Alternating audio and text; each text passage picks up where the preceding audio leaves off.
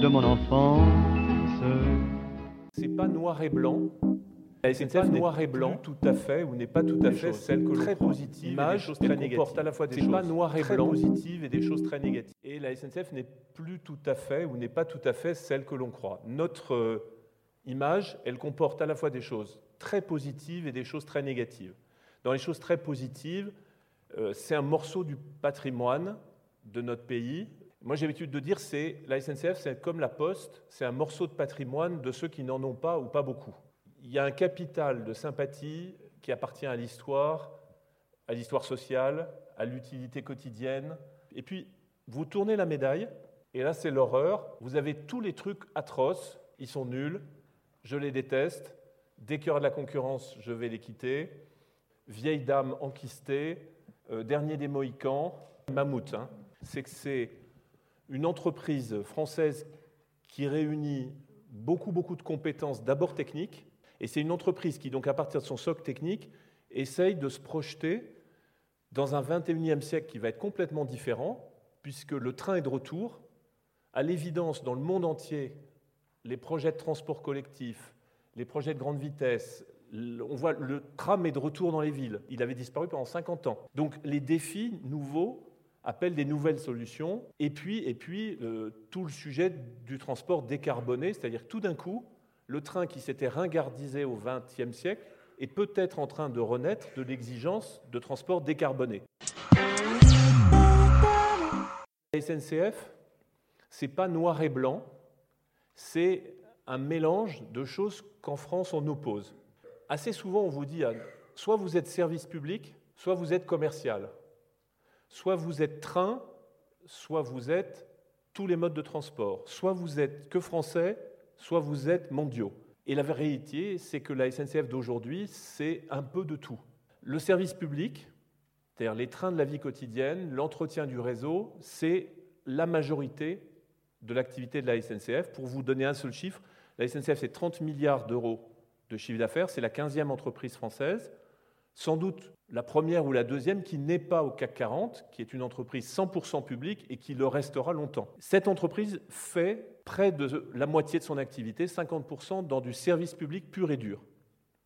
Et en même temps, on essaye de lancer du train en Italie, et là on est concurrent de l'entreprise euh, historique italienne, en même temps, on fait du train en Grande-Bretagne, en même temps, on fait le tramway de Melbourne, en même temps, en même temps ben, notre premier client dans le monde, c'est IBM, dont on transporte les serveurs.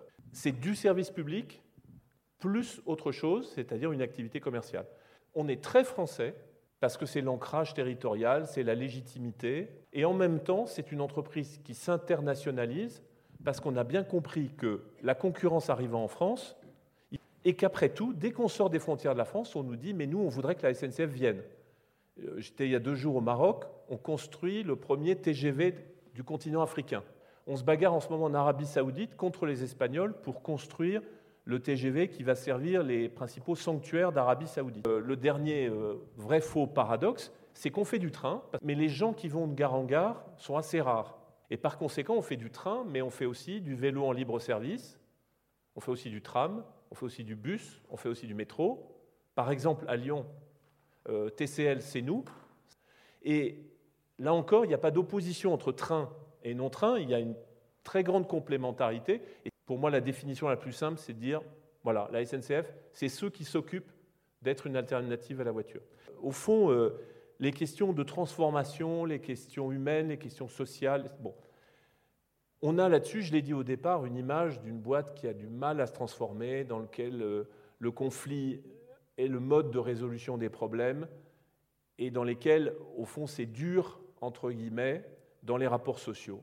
Et en même temps, la réalité de cette entreprise, c'est un attachement des salariés. Il y a 230 000 personnes, dont 160 000 cheminots, et donc 70 000 qui travaillent pas dans le ferroviaire, mais dans les autres activités. Euh, dans les plus récentes enquêtes, il y a 91% des gens qui sont à la SNCF qui sont contents d'y être. On est la boîte de France qui reçoit le plus de candidatures spontanées. On a 200 000 candidatures spontanées par an. Deux phrases qui me viennent à l'esprit. D'abord, quand on est entre nous, les responsables de l'entreprise, on se dit la SNCF est une drogue dure.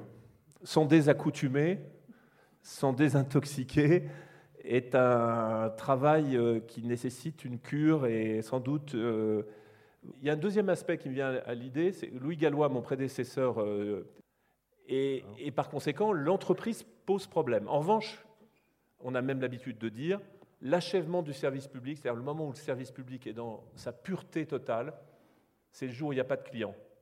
Vous avez un train, il est vide, qui part à un moment quelconque, et vous dites, ça c'est du vrai service public, il n'y a pas de client pour nous emmerder, on est dans la perpétuelle là... Euh, achèvement du service public parfait. Voilà.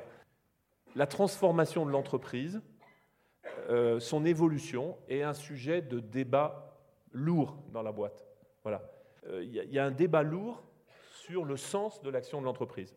Ce qu'on peut dire, c'est que il y, a deux, trois choses qui sont entrées dans l'entreprise. Au début, et euh, si je prends une image, au début, il y avait des machicoulis, il y avait de la poix qui était déversée. Alors, à l'encontre des clients, parce qu'on disait euh, forcément euh, usager, et, l'usager n'a pas de droit, euh, c'est déjà une...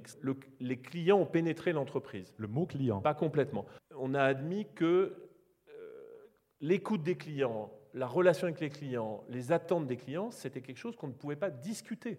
Aujourd'hui, je pense qu'on peut dire que comme dans n'importe quelle autre entreprise, la relation au marché, aux clients, c'est une attention, une écoute et une façon de prendre les choses qui s'est, de ce point de vue-là, transformée. La deuxième chose, c'est les élus. ici, en Rhône-Alpes, hein, euh, c'est la première région de France pour la SNCF. Euh, nos clients, euh, bah, c'est Jean-Jacques Kéran, le patron du conseil régional, qui est notre premier client de France pour le TER. Et puis, passez-vous tous, quand vous prenez le TGV, vous êtes donc nos clients. Et le hub de Lyon est le premier hub de France, puisqu'il y a 200 TGV par jour dans 80 destinations. Et c'est très fort. Et puis la troisième chose, c'est l'Europe.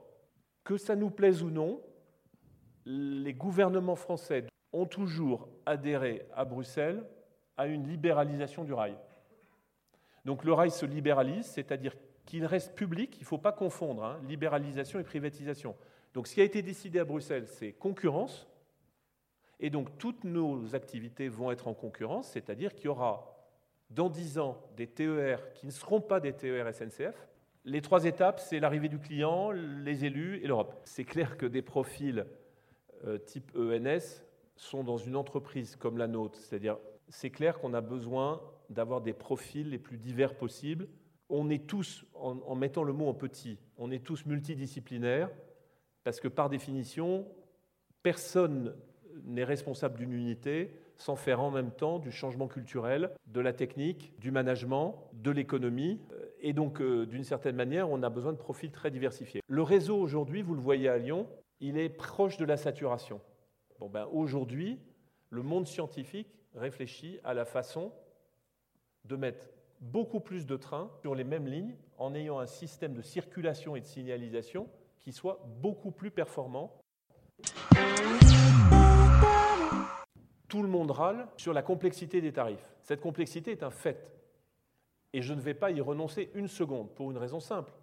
C'est que dans cette pièce, le prix que chacun d'entre vous accepte de payer par rapport à son besoin de transport ou par rapport à ses moyens, c'est une équation complètement individuelle. Suivant que c'est vous qui payez, ou votre boîte, ou vos parents, suivant que c'est un déplacement indispensable, que vous êtes flexible ou pas sur l'horaire, et le rôle du système de prix, c'est d'essayer à chaque fois de vous proposer le prix qui est suffisamment bas pour que vous voyagez, mais suffisamment haut pour qu'on n'ait pas perdu de l'argent à vous proposer le billet à 14 alors que vous l'auriez acheté à 20.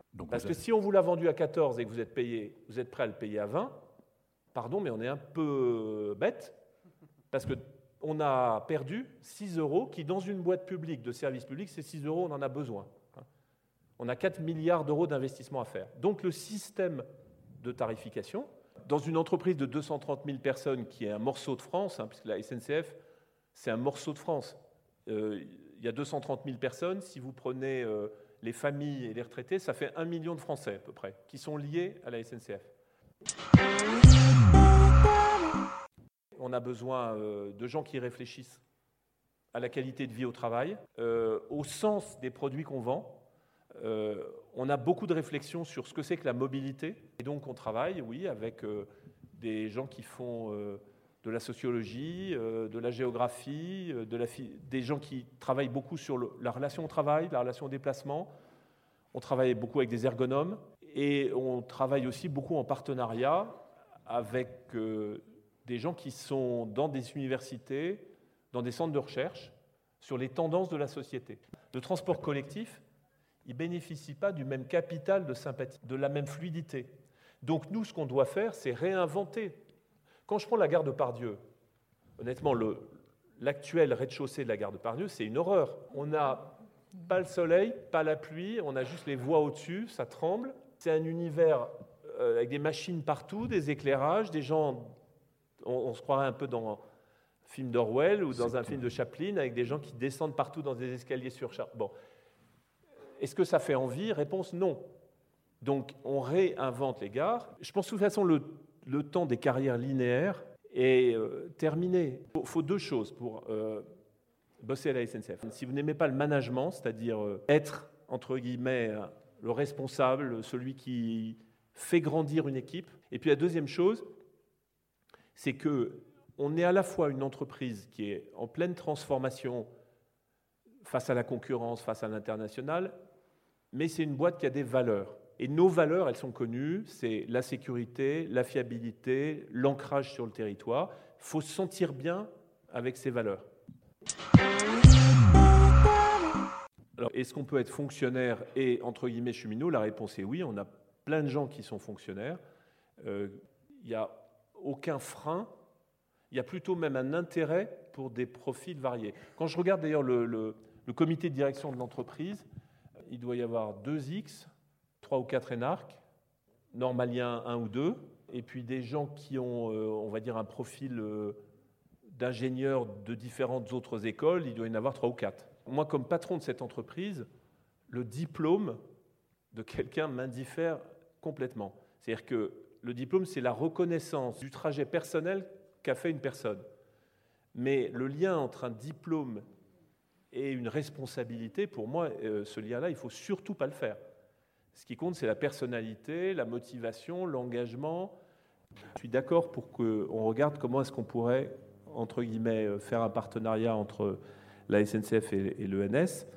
Euh, moi, ça m'intéresse encore une fois, prends pas mal de doctorants, parce que comme vous le savez, dans toutes les très grosses boîtes, c'est à la fois de la pré-embauche et du soutien à l'innovation et euh, à tout ce qui est devant nous comme euh, approche nouvelle. Donc on doit avoir aujourd'hui euh, de mémoire une trentaine ou une quarantaine de doctorants de diverses natures. Et moi, je suis tout à fait engagé à l'idée qu'on puisse développer ça. C'est d'autant plus important hein, que la boîte s'internationalise. À marche forcée, hein, on était très français, on s'internationalise. Aujourd'hui, 25% de notre activité se fait hors de France. Nous exploitons par exemple à Melbourne le tramway qui a le plus long kilométrage du monde. Je l'ai dit, on travaille aux États-Unis, on a 3000 employés en Chine, on a 25% du marché des trains en Grande-Bretagne, on est candidat euh, en Arabie saoudite, on a parlé du Maroc. On a absolument besoin de faire de la différenciation technologique. Le commerce, c'est formidable, mais rien ne remplacera l'avantage technologique. On le voit tous les jours. Hein. Si le TGV français a 50% du marché européen, c'est-à-dire qu'aujourd'hui, quand vous mettez le nombre de trajets que font les Européens à grande vitesse, 50% de ces trajets sont faits par la SNCF. C'est l'avance technologique de TGV qu'il va falloir à l'avenir renouveler parce qu'il faut réinventer le TGV qui a aujourd'hui 30 ans. Donc euh, oui, partenariat et doctorant, une place particulière dans l'entreprise, oui. La dernière fois que j'ai dit oui à une chaire, ça m'a coûté un million d'euros. c'est un, oui, un oui qui coûte un million d'euros. Quand on aura une marge opérationnelle de 30% et non pas de 6, on en reparle. Donc pourquoi pas, mais il faut savoir, nous, qu'on est, euh, on va dire, euh, on fait attention. Quand la concurrence arrivera, que les concurrents ne seront pas forcément moins chers. Tout simplement parce qu'aujourd'hui, la matière première du train, c'est ce qu'on appelle les péages, comme les péages autoroutiers. Les péages, ça représente aujourd'hui 30% des dépenses du train. Et ces péages-là, ils sont destinés à être de plus en plus chers parce que la France est en train de construire un réseau à grande vitesse et de rénover son réseau existant. Donc d'une certaine manière, on est dans la situation d'un pays qui rénoverait son réseau routier, qui pour rénover son réseau routier ferait des péages pour financer des deux fois deux voies ou des autoroutes. Donc la priorité des priorités, c'est d'améliorer la, qualité du service public en France. La définition du service public, pour moi, c'est, bien sûr, on segmente en marketing, donc on segmente, les clients sont rangés, entre guillemets, en fonction de leurs attentes et de leurs besoins, mais on n'a pas le droit de dire qu'à la SNCF, les pauvres ne nous intéressent pas, ou les très vieux ne nous intéressent pas, ou les familles nombreuses ne nous intéressent pas. Donc c'est une entreprise qui est ouverte. Avec la carte Kiwi, tu payes moitié prix. Et ton papa aussi. Et ta maman aussi. Et ton tonton aussi. Et ta marraine aussi. Billets s'il vous plaît. Oui, oui, voici la carte Kiwi, nos billets moitié prix. Moitié prix, c'est pas possible. Mais si, c'est possible avec la carte Kiwi. Le réseau, c'est-à-dire les voies, le les tuyaux, ne nous appartiennent plus. Ils appartiennent à Réseau Ferré de France, qui est la société qui est propriétaire maintenant des voies ferroviaires en France. Cette société-là, qui est une société publique à 100%, partage les horaires entre les, différents opérateurs, les différentes entreprises de services. Aujourd'hui, c'est nous à 95 ou 98%, mais demain, ça sera bah, les chemins de fer suisses, la RATP, Veolia, de même que nous, on est présent en Allemagne, en Angleterre, etc. Alors comment ça s'effectue? C'est intéressant d'un point de vue économique. Il y a en gros deux systèmes. Il y a un système super libéral et de marché qui consiste à mettre aux enchères. On dit, en gros, le Lyon-Paris de 8h20 est mis aux enchères entre les Français, les Suisses, euh, les Belges et machin. Et c'est celui qui l'achète l'horaire le plus cher qui obtient ce sillon, cet horaire. Ce système, des économistes libéraux vont, vont l'aimer parce qu'il y a un marché, etc. Sauf que s'il s'agit non pas de faire le Lyon-Paris, mais s'il s'agit euh, de faire euh, le Lyon-Châteauroux, là tout d'un coup, ou, tout d'un coup, eh ben, quand on va mettre aux enchères le Lyon-Châteauroux, personne ne voudra l'acheter, même à un prix quasiment nul. Le résultat, c'est que le Lyon-Châteauroux sera supprimé, on ne pourra plus aller de Lyon à Châteauroux. Donc ce système, si on caricature, il va privatiser les profits et étatiser les pertes. Donc l'autre système qui a été choisi, c'est le système de l'arbitraire euh, étatique, c'est-à-dire que chaque année, on redistribue les horaires en fonction des demandes et l'État, en fonction de sa politique, distribue les horaires, on va dire, en ayant en tête l'intérêt général, c'est-à-dire la plus grande fréquentation, l'animation du marché. Alors, ce système-là qui est étatique, il a l'inconvénient d'être arbitraire, mais il a l'avantage d'être en cohérence avec les politiques qu'on veut suivre. Et donc, euh, la France s'oriente plutôt vers le deuxième système. L'État peut tout à fait décider qu'il va attribuer les meilleurs horaires à celui qui a des locomotives décarbonées. Si vous êtes la SNCF et que vous utilisez des TGV qui sont donc électriques et qu'on est en France une électricité d'origine nucléaire à plus de 80%. En gros, le TGV n'émet que marginalement des gaz à effet de serre au travers des achats électriques. Si en revanche, on se trouve dans une autre situation, c'est-à-dire que les achats d'électricité de notre concurrent sont des achats d'électricité qui sont faits à une société qui fait moitié énergie fossile, moitié énergie nucléaire. La circulation de ce train-là, elle a un impact fort sur les gaz à effet de serre. On a le droit d'inclure ces critères dans l'attribution des horaires. Vous savez, il y a un laboratoire euh, très connu d'économie des transports qui s'appelle le LET euh, à Lyon. Et ces gens-là bossent sur la question de l'intégration des coûts externes dans le transport. Autrement dit, on ne se contente pas de regarder combien ça coûte en essence, en amortissement, en péage, le train ou le camion ou la voiture. On essaye de regarder quel est le coût de l'insécurité routière ou de l'insécurité ferroviaire pour l'inclure dans le système tarifaire, quel est le coût des encombrements, quel est le coût de la pollution. Et à ce moment-là, tout d'un coup, les prix de marché sont transformés par cette analyse-là, et on s'aperçoit par exemple que le transport collectif est beaucoup plus économe que le transport individuel. Donc sur un plan théorique et méthodologique, la messe est dite. Le collectif, le transport collectif, préserve mieux l'environnement, est plus sûr et économe en énergie fossile. Sauf que notre pays n'a pas décidé encore d'inclure ces coûts externes, et vous l'avez vu, Eurovignette, échec, taxe carbone, échec, taxe poids lourd, échec. Et donc pour le moment, la France est un pays qui, on peut dire, résiste aux coûts externes, à l'internalisation des coûts externes.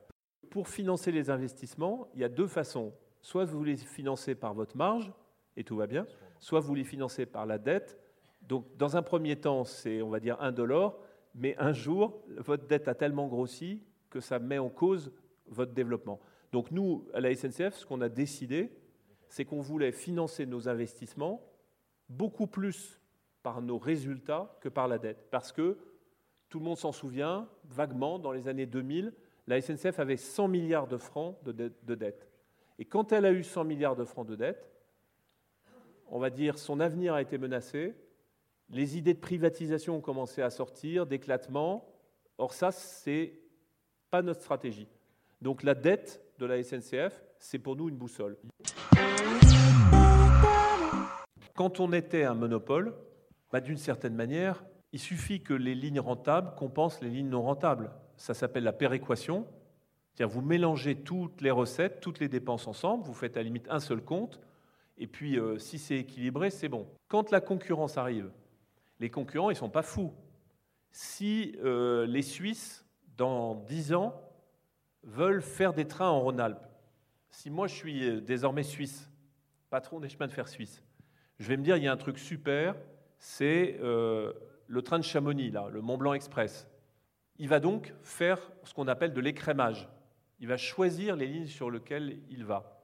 Euh, en économie, on appelle ça souvent cherry picking. Donc il va choisir ses cerises. Et il va laisser tout le reste en disant, moi, ça, ça ne m'intéresse pas. Donc il faut que notre système économique change, parce que si nous, on continue à faire les lignes non rentables pendant que notre concurrent nous concurrence sur les lignes rentables, on va plus avoir assez de résultats pour financer les lignes non rentables. Donc le résultat, c'est que la SNCF va à ce moment-là plonger dans le déficit, pendant que l'opérateur, le nouvel opérateur, aura lui des marges confortables. Donc le système qui a été inventé par l'Europe consiste à dire, de toute façon, à partir du moment où il y a la concurrence, il faut que les services déficitaires, structurellement, soient pris en charge par la collectivité, soient financés par un contrat de service public. C'est la raison pour laquelle vous allez voir dans les semaines à venir que la France va annoncer un système de contrat de service public pour les trains non rentables, qui sera sans doute financé par sans doute l'impôt ou les autoroutes. Nous, nous allons être protégés dans la concurrence de cette espèce de précipice en ayant, pour les trains déficitaires que nous assurons, un système de contrat de service public. Donc on se battra dans la concurrence à armes égales, car quand on fait des trains déficitaires, ça sera neutralisé dans nos comptes. Donc nous, on a demandé à garder les gares et on a pris comme garantie, comme engagement, qu'on ne ferait aucune discrimination vis-à-vis de nos concurrents. Donc c'est comme si Air France avait gardé Saint-Exupéry, mais s'était engagé à ce que EasyJet ne soit pas maltraité à Saint-Exupéry. Donc c'est ça le système français pour le moment. Pour le moment, la solution française, c'est que les gares sont toujours gérées par la SNCF ma priorité à moi, c'est les trains de la vie quotidienne, c'est-à-dire les TER, les RER, les Transiliens, les corails, qui, eux, ont besoin d'être défendus et poussés. Alors, ce qui est vrai, c'est qu'ils ont été longtemps, on va dire, un peu sacrifiés. Et donc, il y a un retard à rattraper. Pour éviter que les entreprises publiques soient simplement des espèces de pantins qui répondent aux moindres euh, soucis du politique, euh, on a inventé une, espèce de concept qu'on a appelé l'autonomie de gestion. Ça veut dire que l'État ne peut pas vous demander n'importe quoi. Et que le rôle des responsables de la boîte, c'est aussi de résister. Donc la relation aux politiques, c'est à la fois une euh, obéissance aux grandes stratégies du politique, mais c'est aussi au quotidien une équipe de management qui sait résister toute l'Europe, toutes les populations réclament moins de camions, plus de trains. Le problème, c'est que les actes ne vont pas avec les paroles. C'est-à-dire que la route bénéficie davantage énorme. Par exemple, il y a très peu de péages, alors que sur toute ligne de chemin de fer, il y a un péage. Donc on est dans un pays qui, contrairement par exemple à la Suisse, n'est pas un pays qui assume le choix de faire du ferroviaire. Donc ce que nous avons décidé, nous, c'est de transformer notre système de production. On avait un système d'épicerie fine, de transport de détail, qu'on appelle dans notre jargon le wagon isolé, c'est tout dire, hein. on prend des wagons, on essaye de les regrouper, on les trie, etc. Puis à l'autre bout, on fait la même chose. Ce système-là est condamné par la compétitivité ou l'ultra-compétitivité de la route. Et donc on a décidé de massifier, c'est-à-dire de passer du wagon isolé à des trains complets ou en lot. Donc on va faire plus de massifiés et moins de wagons isolés. Donc il y a place pour des petites entreprises nouvelles de fret qui vont faire le réseau capillaire. Par définition, nous, on est intéressé par tous les sujets qui relient euh, au territoire. Donc tous les sujets qui sont liés à la géographie, à l'histoire, à la sociologie, aux tendances de fond de la société. Toutes les disciplines qui relient l'homme et le travail, le travail et l'homme. Mais c'est clair que si quelqu'un euh, fait un travail euh, de doctorant sur alors, Princesse de Clèves, éminente personnalité ferroviaire, on va un peu buter. Si c'est pour terminer son doctorat sur la, princesse de Clèves, là, il va y avoir un bug. Non, mais il ne faut pas non plus euh, que, il, faut, il faut aussi dire les choses. Nous, nous sommes aujourd'hui une entreprise publique, mais une entreprise. C'est le choix d'être présent sur les marchés, de devoir exercer une activité qui est reconnue comme créatrice de valeur par les clients, qui acceptent de payer pour ce qu'on leur fournit, et tout ceci se termine par une marge cette marge permettant ensuite d'investir, sans quoi la SNCF va s'étioler, et ceci est valable sur nos marchés français, européens et étrangers.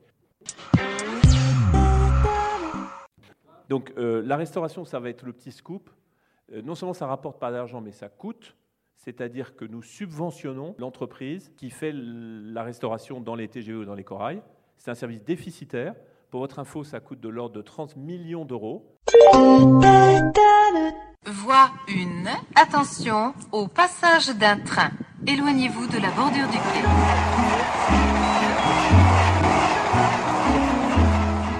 C'est un morceau de France. C'est un, morceau de France. C'est un morceau de France.